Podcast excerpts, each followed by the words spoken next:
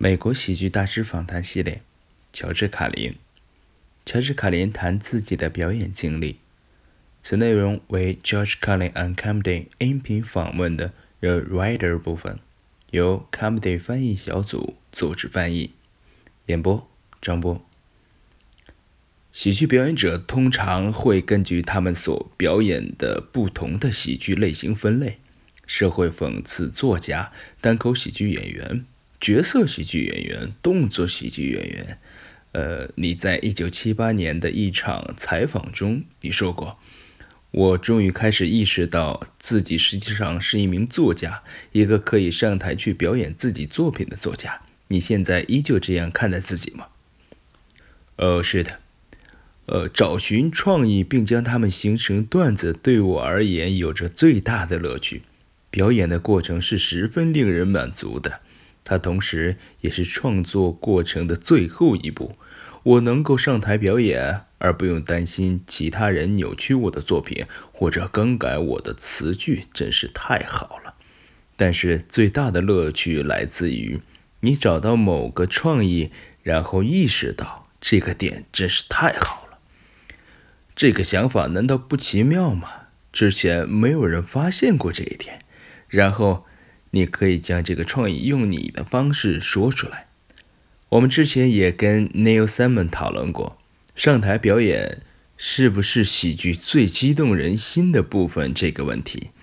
他的激情在于站在后台看着演员们说出他写的台词，他会因为某一句台词没有达到应有的效果而感到懊恼，并且想赶紧回家修改台词。但他从来没有想过亲自上台演绎自己的作品。呃，我上台的欲望与冲动，相信从我们之前的谈话你也知道了，是高于一切的。我需要登台展示自己，赢得观众的掌声。我曾经在自己的表演创意停滞不前的时候，有过一个重大的发现，在六七、六八、六九年那段时间。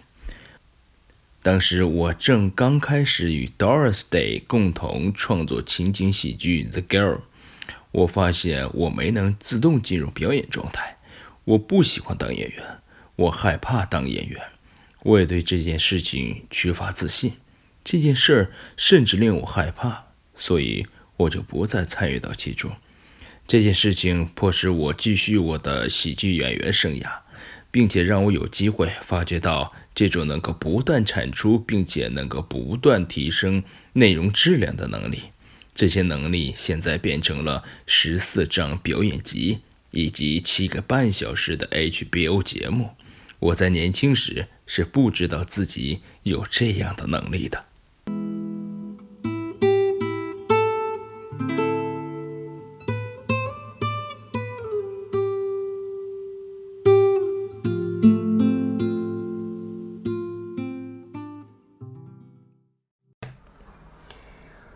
今天的乔治卡林音频就到此结束。